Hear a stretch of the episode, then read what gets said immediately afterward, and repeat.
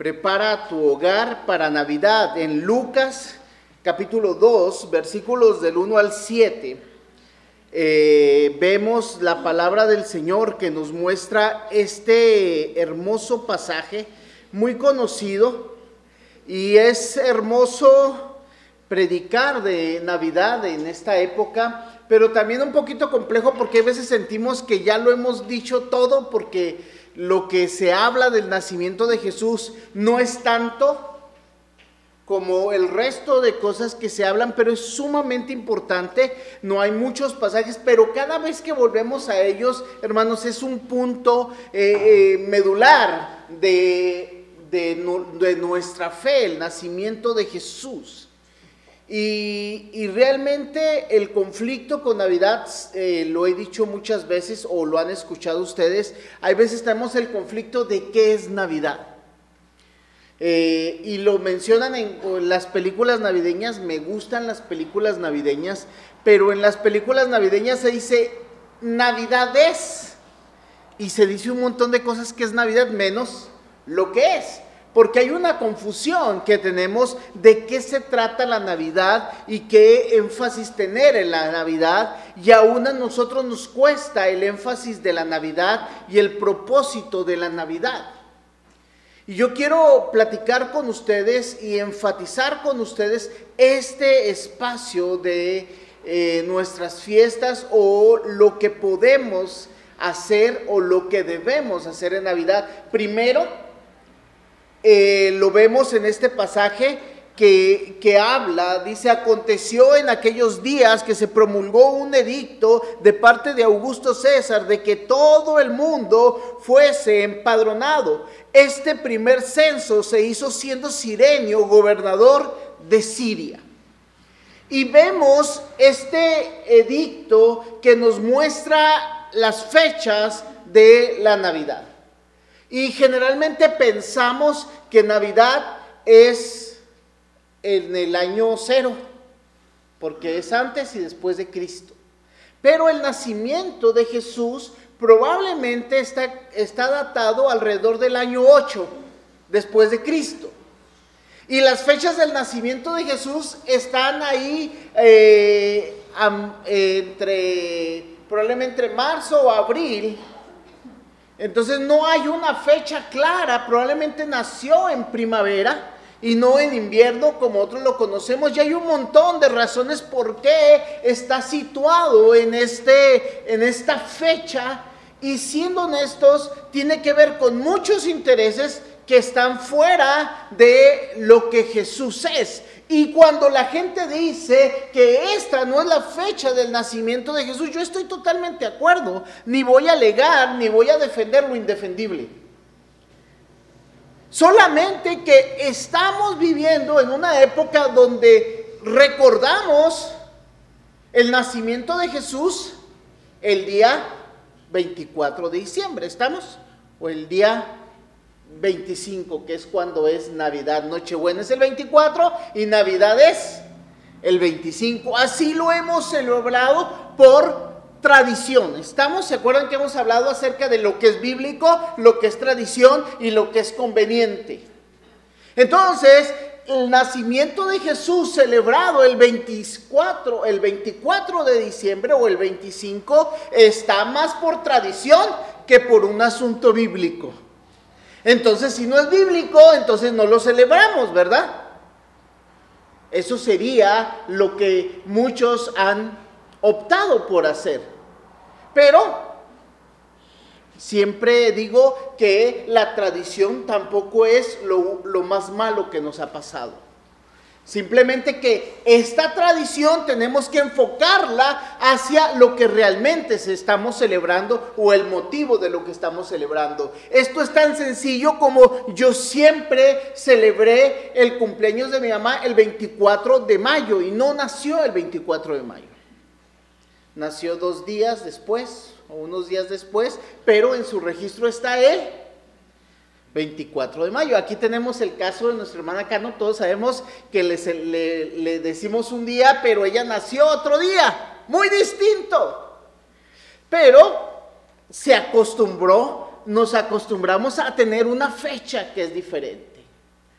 ¿sí? Eh, mi cuñada quiere celebrar ahora en diciembre el cumpleaños de mi sobrino.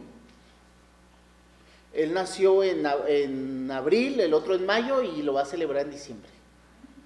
Porque quiere que toda la familia esté junta para celebrar el cumpleaños de su hijo. Entonces lo va a celebrar el día tal.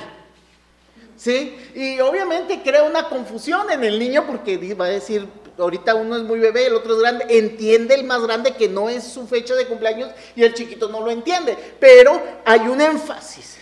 Y la Navidad tenemos que tener claro esta realidad. ¿Sí? Para cuando usted le pregunten, ¿verdad que Jesús no nació en diciembre? Usted pueda decir, tiene razón, la gente se va a sacar de onda. Entonces, ¿por qué lo celebramos? Por tradición. ¿Sí? Pero nuestro objetivo es que toda esta época, porque estamos comenzando a celebrar en Navidad en, ¿qué mes estamos?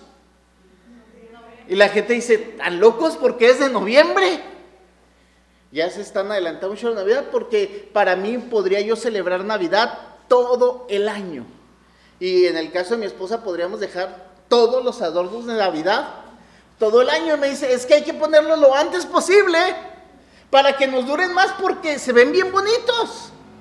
¿Si estamos o no? Y sobre todo porque a mí me gusta celebrar el nacimiento de Jesús todos los días. Y cada vez que predicamos la palabra, queremos que el nacimiento de Jesús sea celebrado en la vida de aquellos que reconocen en Jesús como el Salvador y aquel que se entregó en sacrificio por nosotros. ¿Sí o no? Navidad es todo el año. Entonces, ahora que viene esta época navideña, tenemos que preparar nuestro hogar para Jesús. Ya comenzamos a adornar. ¿Quién ya comenzó a adornar su casa de Navidad? ¿Sí? ¿Nomás nosotros? ¿Sí? Sí, ya, ya, ya, ya. Sacaron la luz. Ven, vean. Ya estamos modo Navidad. Ya, y es bien bonito. Realmente me gusta y no estoy en desacuerdo con eso. Me gusta toda la fiesta. Pero enfoquemos en lo que el Señor quiere y en el propósito de celebrar esto. No es porque no. Y yo voy a decir, porque sí tenemos que celebrar y cómo podemos prepararnos para estas festividades y para no perder el enfoque cuando nos preparamos nuestro hogar, nuestras vidas para Navidad. El versículo eh, que quiero centrarnos en esta mañana es Lucas 2.7 y dio a luz a su hijo primogénito y lo envolvió en pañales y lo acostó en un pesebre porque no había lugar para ellos en el mesón. La Navidad muchas veces deja de fuera a Jesús. Y este es mi conflicto. Cuando decimos no celebremos el 24 de diciembre el nacimiento de Jesús ni el 25, lo que estamos haciendo generalmente entonces, ¿qué día lo celebramos? Ninguno va, porque nadie va, a celebrar Navidad en marzo, abril o mayo, o el mes que haya nacido Jesús, o en septiembre, no sé. Se dice, les digo que fue en primavera que nació, y, no, les puedo asegurar porque no sabemos. Pero nadie va a poner sus luces en ese mes, pero sí podemos estar preparados. Y este pasaje nos dice, no había lugar para ellos en el mesón. Y eso nos deja tres preguntas o tres respuestas o tres pistas que podemos hacer para estar preparados en Navidad. Primero, esperar. Preparemos nuestro hogar en Navidad en espera. Tenemos que esperar este tiempo. Y no necesariamente el 24, pero sí preparar nuestras vidas para la llegada de Jesús. Porque muchas veces cometemos el mismo error que se cometió en aquel entonces. Dice Lucas 2 del 5 y el 4, dice, José subió de Galilea a la ciudad de Nazaret, a Judea, a la ciudad de David que se llama Belén, por ser él de la casa y de la familia de David, para inscribirse junto con María. Hubo un censo, un censo y el censo no era como nosotros lo hacemos, que llegan a tu casa, te tocan y dicen, ¿cuántos viven aquí? ¿Quiénes viven? ¿Qué hacen? ¿Cuántos dependen? No sé, el montón de preguntas que le hacen. El censo era, ok, los vamos a cesar, cada quien se va a ir al lugar de donde es, sobre todo los judíos, porque ellos conservaban su linaje, la familia de donde venían. Y esto era muy cuidado. José, y si lo vemos aún María, vienen de la misma casa. Todos eran de Judá. Dejó de llamarse Israel y ahora era Judá, pero él venía de la familia de David. Belén había sido el hogar de Boz, de Ruth, de Isaí y de David. Y ahí en ese lugar tuvieron que regresar.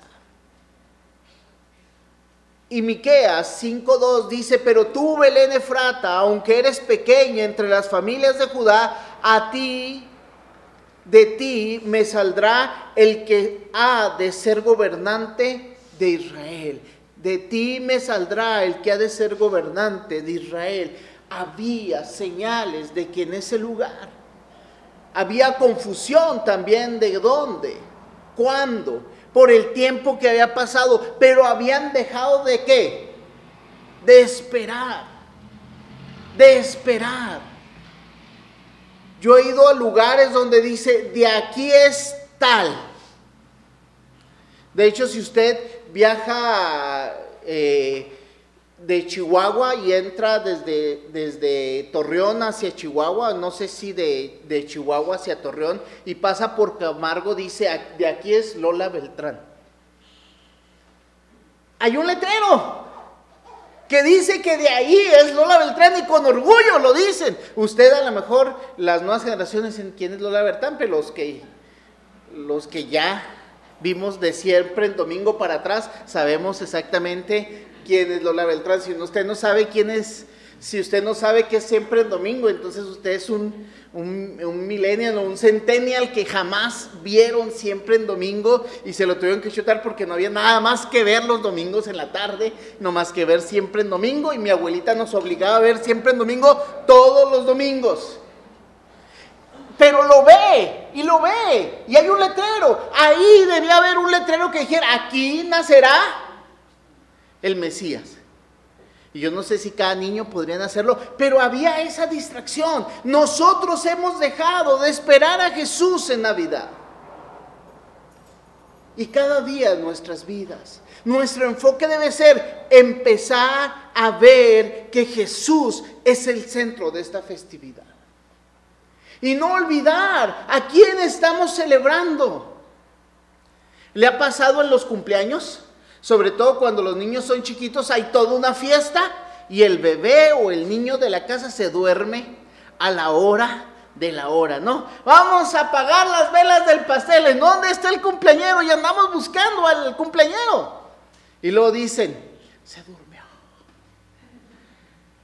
Y pues no lo vamos a despertar para que soplen las velas, ¿no? Decimos, vamos a hacer, luego eh, vamos a hacer y luego ah, no sé qué se hace en ese momento, ¿ah? Pero hay veces todos están presentes en la fiesta menos el cumpleañero. Y el cumpleañero en nuestras vidas es lo más importante de nuestras vidas.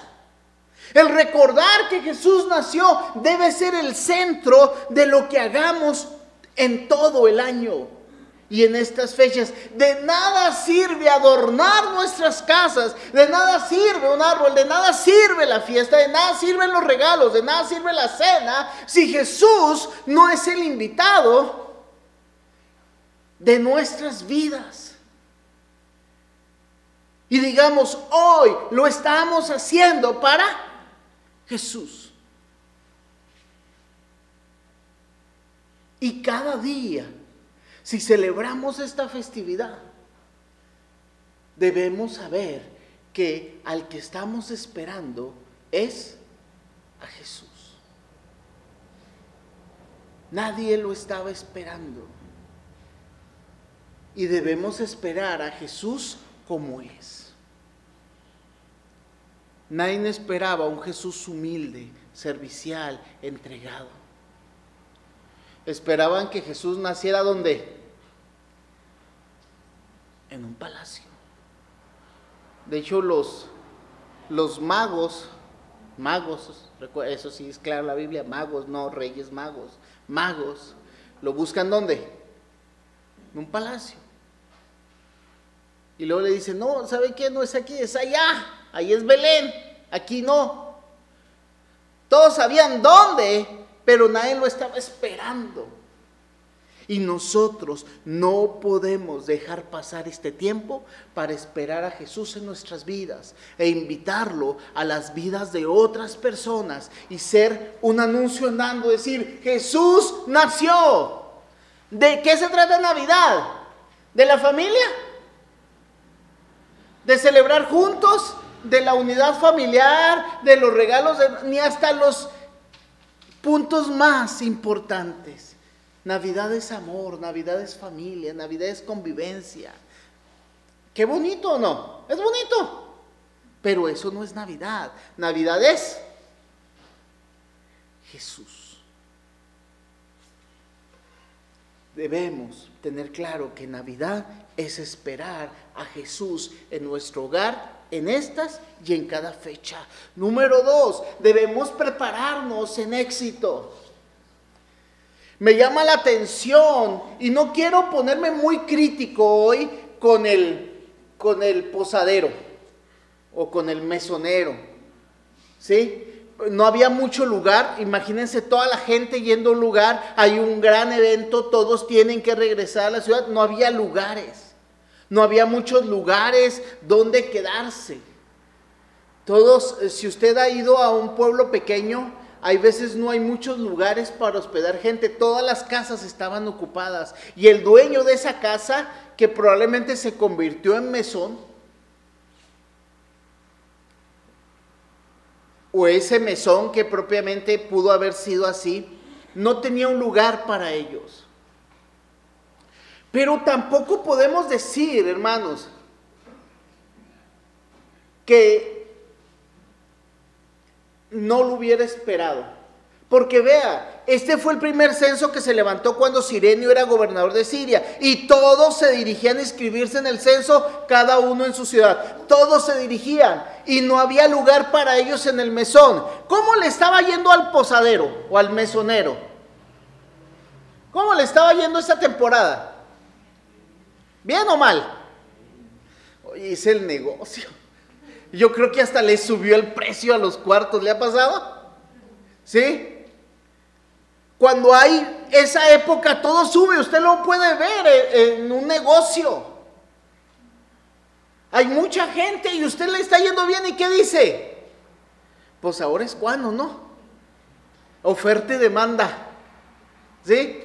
Todo mundo sube en estas épocas los productos esenciales, ¿no? Si es para el frío, si es los suéteres, todo, todo, todo. Lo vemos en el bazar, lo vemos cuando venden, cuando, hemos estado, cuando estamos en el bazar, eh, sacamos suéteres para vender y la gente comenzó a decir hace unas dos semanas, no, no importa, todavía hace calor, nomás comienza el frío y todo el mundo anda buscando chamarras. Y sube, sube, sube. No es un problema. No estamos hablando que estaba haciendo algo mal, ni estaba haciendo algo incorrecto. Había lugares, los ocupó. No iba a decir, ¿sabes qué, José y María? Pues déjenme sacar una familia para ustedes. No lo iba a hacer, ¿o sí? Aparte, no eran ricos.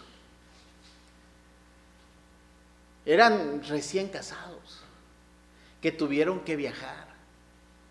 ¿Con cuánto pueden viajar unos recién casados? Con casi nada, ¿no? Nos tocó viajar recién casados, ustedes lo saben, lo hemos platicado muchas veces. Nos viajamos y dejamos todo, ¿por qué? Porque no se puede. Ellos viajaron a ser censados y en el camino se cumplen los días del nacimiento. Hermanos, pongámonos en el papel del mesonero. Cuando nos está yendo bien, ¿nos acordamos de Jesús?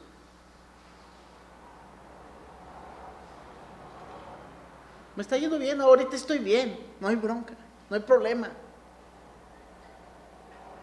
Me está yendo bien.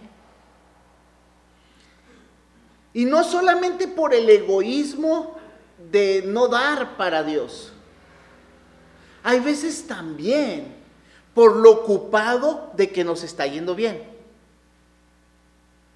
O sea, si tú tienes mucho trabajo, ¿cuánto tienes tiempo para dedicar a Dios? ¿Se reduce o no? Estoy ocupado. Tengo cosas que hacer. La agenda del mesonero estaba sumamente ocupada y tuvo poco tiempo para distinguir que el que estaba llegando era quién. Jesús. ¿No se dice en la Biblia que cuando llegaron los magos, Y llegaron los pastores, dijo el mesonero, ah, caray, como que algo está pasando, le voy a dar un mejor lugarcito, ¿no? No sé qué hubiera pasado en su mente, pero yo no sé qué pasa en nuestras mentes cuando hay veces todo lo que está sucediendo nos distrae. Y eso nos pasa cuando estamos celebrando Navidad. ¿Le ha pasado o no?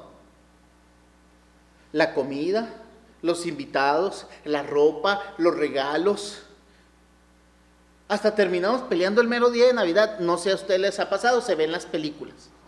¿Sí? Todo el mundo pelea el mero día de Navidad. Porque es tanto lo que estamos preparando que hay mucho estrés. Y realmente tenemos que estar preparados para que nos vaya bien.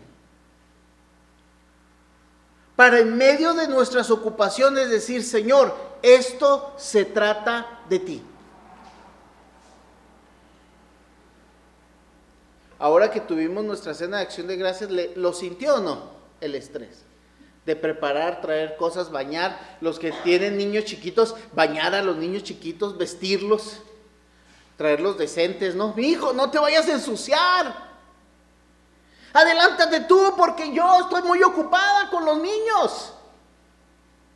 Y todo se nos viene. Si yo le dijera lo que nos pasó ese día nos pasó de todo y gracias a Dios no nos pasó más. Porque nomás le digo, se apagó la estufa y se quedó abierto el gas. Ahorita probablemente si no es por la gracia y misericordia de Dios, la casa estaría y la señora, pues yo no sé qué hubiera, nos había dicho la dueña del departamento, pero no estaría. Dios guardó aún nuestra casa. Pero fue un correr desde el tempranito hasta la noche. Pero cada día que estamos buscando, tenemos como hoy, hacernos tiempo, prepararnos, luchar, correr, hacer muchas cosas, pero nunca perder el objetivo de quién estamos celebrando. Si usted batalla para una fiesta, que ponerse está teniendo dos bendiciones. Primero, poder elegir mínimo entre dos cosas elegir entre dos o tres camisas, entre dos o tres pantalones o mínimo dos pares de zapatos. Yo siempre digo, ¿cuáles me pongo, los negros o los cafés? Ya tengo una elección. Me gustan más los cafés y siempre me verá con cafés porque me gustan más mis zapatos cafés. Pero usted tiene bendiciones. Dios le ha puesto el poner todas sus prioridades, todas sus ocupaciones en segundo lugar y poner a Dios ¿dónde? En primer lugar. Tiene ocupaciones, ponga a Jesús primero. Maneje su éxito, maneje lo que le va bien. Y en medio de las luchas y los problemas usted ponga siempre a Jesús para que todo lo que tiene que hacer no sea una distracción.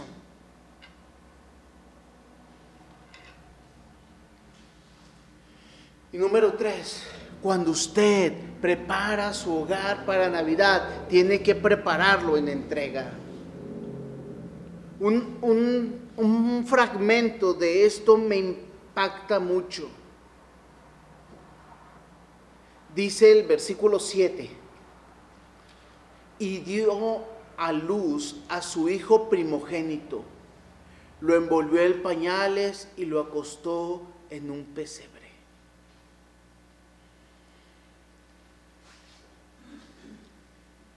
Lo envolvió en pañales y lo acostó en un pesebre. No era el mejor lugar, pero era lo mejor que tenían. Y yo he visto, y lo hemos hecho cuando tomamos un bebé y usted lo envuelve en esos pañales y si usted otra vez recuerda los tiempos anteriores, se acuerda de los pañales, ¿no? Los pañales de tela. Las mamás lavan tantos pañales que los tenderos estaban blanco, blanco, blanco, blanco, blanco. O sea, no eran desechables. Lo más que le ponían era casi una bolsa de mandado al bebé para que si se mojaba no se escurriera. ¿Sí se recuerda esas bolsas casi de plástico? Ahora pues son pañales desechables y esas bolsas de plástico cubrían el pañal. Pero lo que me impacta de esos pañales era el cuidado con la que las mamás los preparaban. Les bordaban o les tejían una orillita de colores, dependiendo de si era niño o niña, o ya los que de a tiro amarillito para no errarle. ¿Sí? Y les tejían y los preparaban y llegaban hasta las familias. No, aquí están tus pañales. En vez de regalar unas 10 bolsas de, desechables, llegaban con su alterono. Te traje estos pañales, eran creo que de manta. Franela, perdón, franela, imagínense. Yo no supe de cuáles eran, nomás sé que me los pusieron. ¿Sí? Y, y, los entregaban. Y el cuidado y el amor. ¿Se fijaban o no? No era la mejor tela, era suavecita. Pero no es la tela más fina.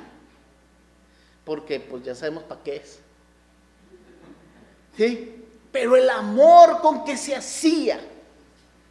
No va a decir, es que debe usar paño. No, va a pues, use los que pueda, ¿no? Sí, no decir eran mejores o no, pero ¿recuerdan el amor? ¿Recuerdan el amor? Bueno, los que lo recuerdan, va. Los demás ya no les tocó. Y qué bueno que no les tocó. Pero había amor en esos pañales. ¿Sí o no? ¿Alguno de ustedes le puso esos pañales a sus hijos? ¿Quién los puso? ¿Los hacía con amor o no? Porque eran para su bebé. Los lavaba con amor y cuidado, porque eran para su bebé. Cuando envolvió en pañales, yo nomás veo el cuidado que María y José tuvieron en ese momento. A mí me da miedo agarrar un bebé recién nacido porque no tenemos bebés. Pero siempre da miedo. Cuando no es el tuyo da más miedo, no. Cuando es el primero, ¿cuánto miedo da? Las mamás primerizas. El primero da miedo, el segundo, así, y el, como el tercero, ¡eh! se lo pasan. ¿sí? Ahí te va el niño y lo cacha. Pero el primero da miedo. Pero este bebé no era cualquier bebé. María sabía cuál era el origen de este bebé. Y José sabía cuál era el origen de ese bebé y sabían cuál era el propósito de este bebé. No lo entendían totalmente, pero Dios les reveló que este era Jesús. Este Jesús era el Mesías. Y yo nomás pienso, si Jesús, si un bebé normal da miedo por ser el primero, porque dice su hijo primogénito, da miedo por ser el primero, imagínense cuando nació este bebé. ¿Cuánto miedo? ¿Qué vamos a hacer? No había el dinero, no había lugar, no había el espacio, solamente se dice había unos pañales y un pesebre para recibirlo. Pero lo hicieron con toda su entrega. Hermanos, hay veces nos cuesta comprometernos con Dios porque decimos, es que no tengo lo suficiente. Es que no sé. Es que no puedo. Es que no, es que un montón de pretextos. Imagínense en estos dos nuevos padres todas las dudas que surgieron. ¿Se las puede imaginar o no? Yo me lo imagino cuando vamos, eh, me ha tocado, usted sabe, ir a San José esta semana. Fuimos con una chica de 17 años que la fuimos a llevar, la hemos llevado a las consultas y va, pero miren, así, toda lampareada. Y luego le pregunta la doctora, oye, ¿te ha pasado esto? Y luego, entre vergüenza y no, y yo ya hay veces no sé qué responder porque no, no me preguntan a mí, le digo, pues si ella yo no sabe, yo menos y vamos ayudándole.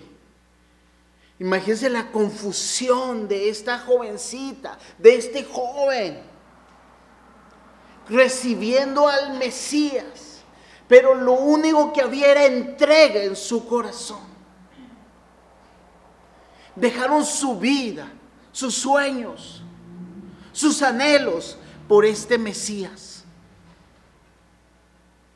Y usted sabe como padre, hay veces se termina poniendo en segundo lugar por los hijos. Ustedes lo han hecho, ¿no? Y ellos se quedaron. Yo admiro muchísimo a José, porque quedó en segundo lugar. A veces a Jesús, a José lo toman como, ay, pues José, sí era buena onda, pero ni lo vemos mucho. Todo fue para recibir al que habría de ser nuestro Salvador. Yo le pregunto a usted, en esta Navidad podremos entregarnos a Jesús. Podremos poner a nuestro Señor en primer lugar y no sea lo que tengamos, lo entreguemos para Él. Porque en Navidad nos gusta lo mejor para nosotros o no. Y lo mejor para sus hijos. Cuando le va a comprar un regalo, le compra lo mejorcito que puede o no. Y aunque no le pueda regalar todo lo que su hijo pide, porque lo pone unas listas tremendas.